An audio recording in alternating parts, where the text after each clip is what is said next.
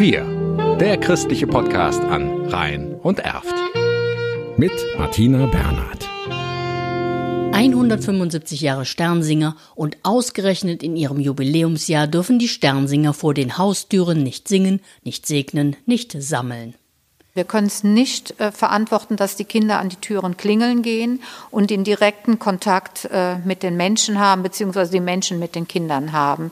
Das ist natürlich schade für die Kinder, für die gibt es nichts Schöneres, als hinterher die Dose aufzumachen, zu gucken, boah, wir haben 195 Euro in unserer Dose heute Nachmittag gesammelt. Das fällt natürlich leider weg, aber wenigstens ein Teil wird mit Sicherheit auch wieder reinkommen. Hofft Birgit Bartmann, Gemeindereferentin in der Vereingemeinschaft Erftstadt Wille.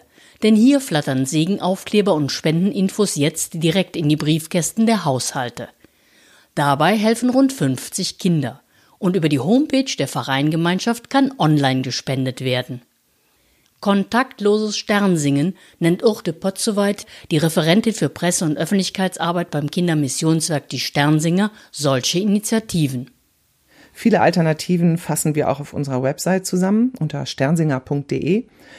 Zugleich wird die Sternsinger Aktion bis zum 2. Februar 2021 verlängert. Ja, so haben alle etwas mehr Zeit, den Segen zu den Menschen zu bringen und natürlich auch Spenden für die Sternsinger Projekte zu sammeln. Im letzten Jahr kamen im Rhein-Erft-Kreis mehr als 445.000 Euro zusammen. Dass auch in diesem Jahr gespendet wird, ist besonders wichtig, erklärt Pfarrer Dirk Bingener, der Präsident des Kindermissionswerkes. Wir stellen einen Anstieg von ausbeuterischer Kinderarbeit fest. Es gibt äh, drohende Hungersnöte. Die Gesundheitssysteme sind nicht so aufgestellt wie hier in Deutschland. Sie drohen zu äh, kollabieren. Und es gibt natürlich auch im Bildungsbereich große Problemstellungen. Deswegen ist es auch eine besonders wichtige Aktion, weil daran die Unterstützung für die Kinder in der Welt hängt. Und die darf nicht wegbrechen. Heller denn je.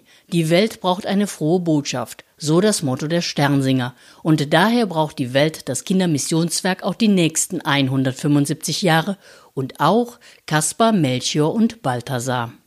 Auf ganz ungewöhnlichen Wegen kommt zu euch und zu ihnen der Segen. Wir grüßen trotz allem wie jedes Jahr. Behüte euch Gott, eure Sternsingerschar.